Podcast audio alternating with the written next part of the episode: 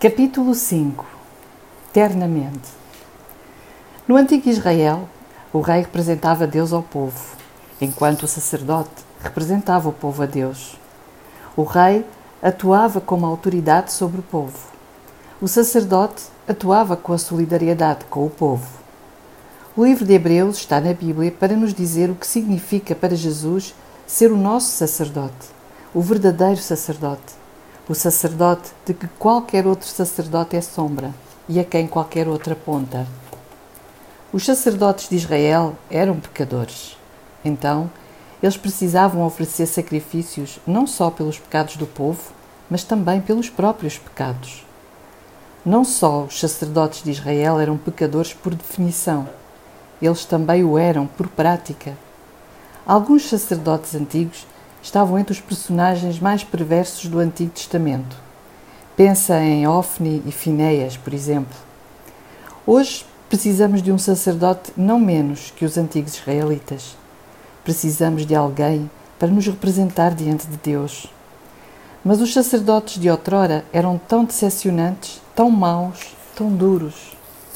Porém, se o nosso sacerdote soubesse por si mesmo como é sentir a nossa fraqueza, de modo a ter maior simpatia para conosco, e isso sem pecar, e de modo que o seu coração nunca se revolvesse em autocomiseração ou autoabsorção, esse seria um sacerdote verdadeiramente capaz de se compadecer ternamente de nós. Hebreus 5 continua na mesma linha de pensamento que expomos no último capítulo, em que vimos o final de Hebreus 4. Ali, consideramos a maneira como o coração de Cristo se move em direção ao seu povo, em solidariedade com ele na sua dor e aflição.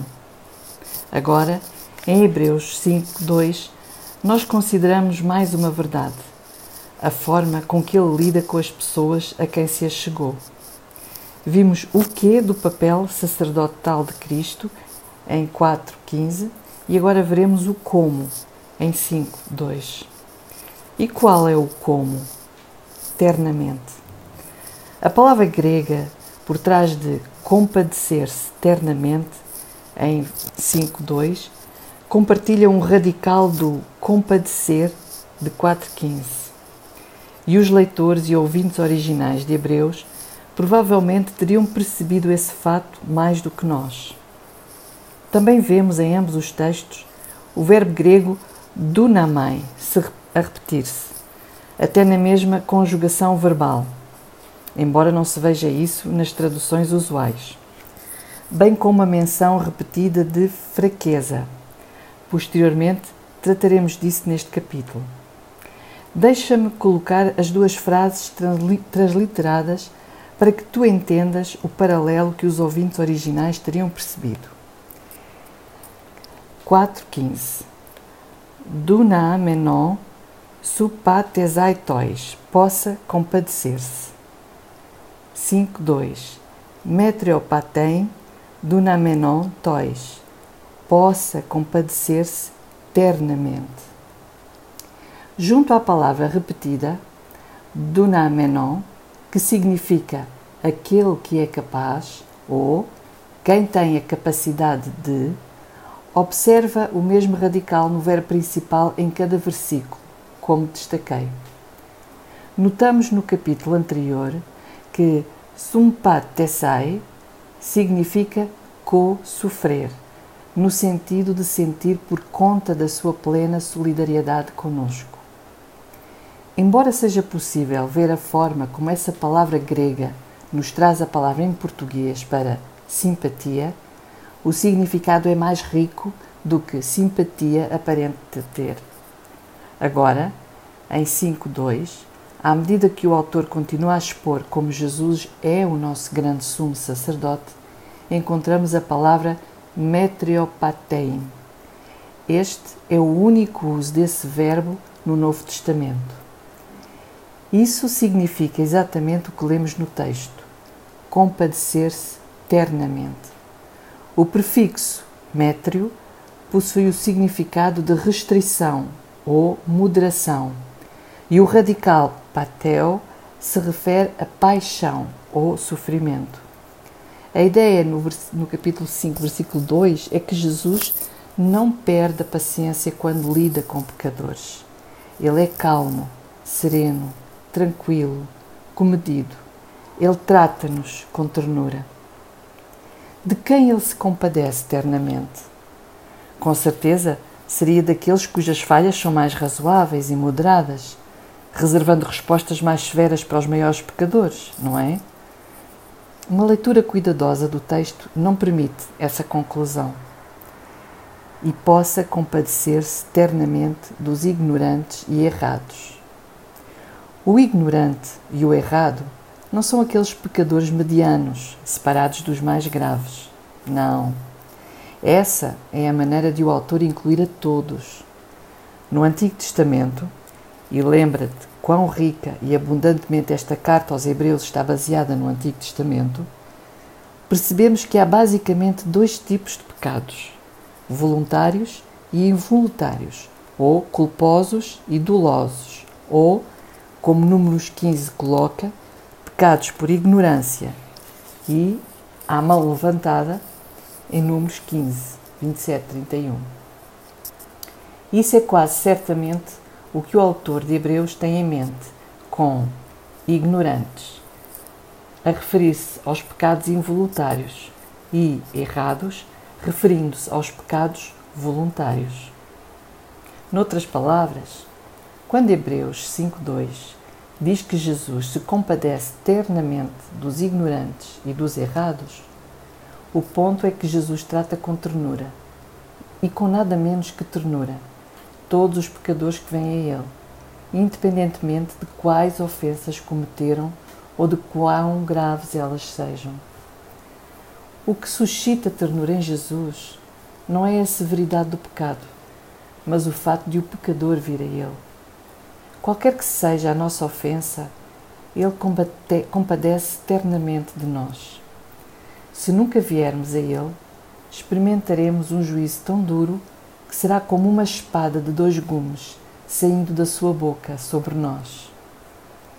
Se viermos a Ele, tão feroz quanto seria o seu juízo de leão contra nós, igualmente profunda será a sua ternura de cordeiro por nós. Um está incluído no outro. Ninguém recebe neutralidade de Jesus. Pensa no que isso significa. Quando pecamos, somos encorajados a levar a nossa nosso caos a Jesus, porque Ele saberá exatamente como nos receber. Ele não nos trata com dureza, Ele não se esgoela e esbraveja, Ele não explode como tantos pais os fazem. E Ele contém-se tanto não porque tem uma visão turva do nosso pecado. Ele conhece a nossa pecaminosidade bem mais profundamente do que nós. Na verdade, conhecemos apenas a ponta do iceberg da nossa depravação, mesmo nos nossos momentos de maior arrependimento. Ele contém-se simplesmente por causa do terno coração para com o seu povo. Hebreus não está simplesmente a nos dizer que, em vez de nos repreender, Jesus nos ama. Ele está a nos dizer o tipo de amor que Jesus tem. Em vez de derramar graça do alto, ele deixa nós envolve-nos nos seus braços e cuida de nós como precisamos. Ele compadece eternamente. Talvez o comentário mais significativo já escrito sobre a Epístola aos Hebreus seja a obra de John Owen. Dos 23 volumes que compõem atualmente as obras completas de Owen, sete deles são uma exposição versículo a versículo de Hebreus. Foram necessários 20 anos para que tal comentário fosse escrito, com o primeiro volume publicado em 1668 e o último em 1684. O que o grande expositor de Hebreus afirma sobre o que Hebreus 5.2 quer dizer? Owen escreve que quando lemos que o sumo sacerdote se pode compadecer ternamente dos ignorantes e errados, isso significa que ele não pretende rejeitar pobres pecadores pela sua ignorância e erro, da mesma forma que um atencioso pai não rejeita um bebê pelo seu choro. O sumo sacerdote age da mesma forma. Jesus Cristo também.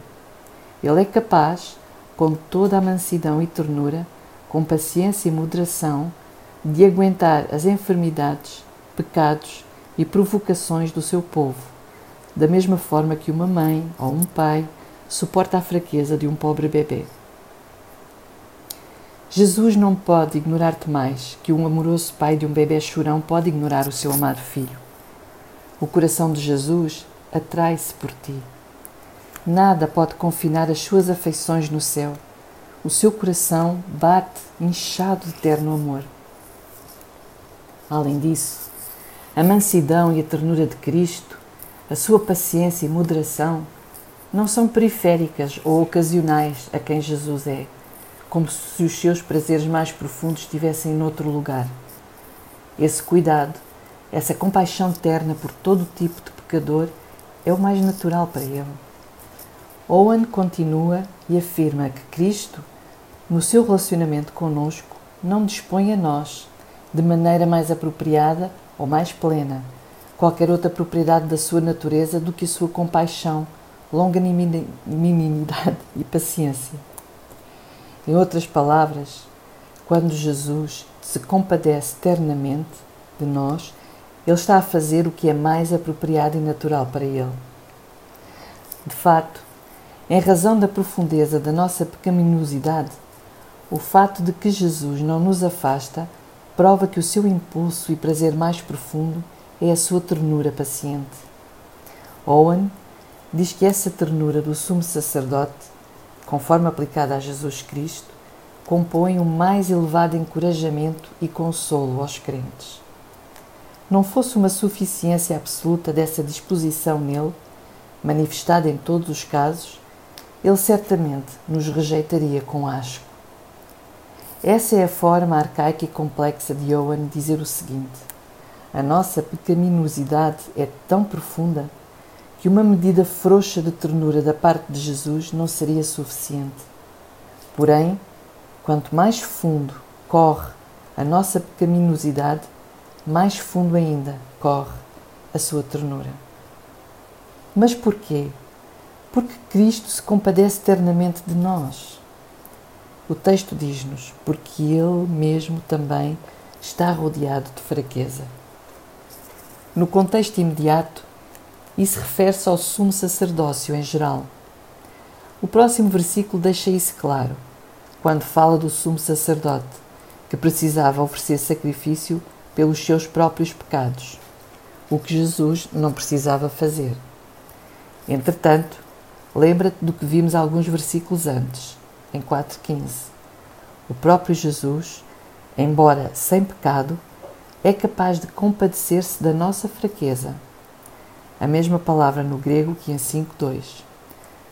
Como alguém que, à nossa semelhança, foi tentado em todas as coisas Jesus teve um total de zero pecado, mas ele experimentou tudo o mais que faz parte de viver como um ser humano real neste mundo caído. A fraqueza do sofrimento, tentação e todo outro tipo de limitação humana. Ver também capítulo 2, versículos 14 e 18. Os diversos sumos sacerdotes ao longo da história de Israel eram pecaminosamente fracos.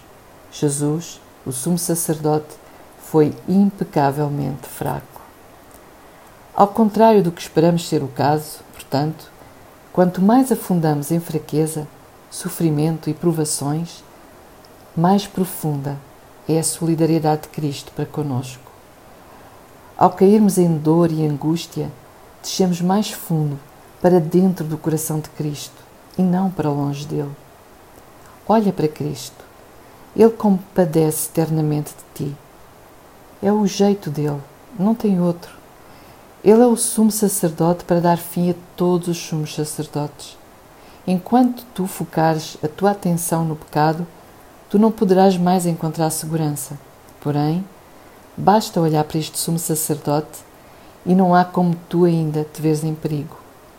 Olhando para dentro de nós, só podemos esperar dureza dos céus olhando para Cristo, só podemos esperar ternura.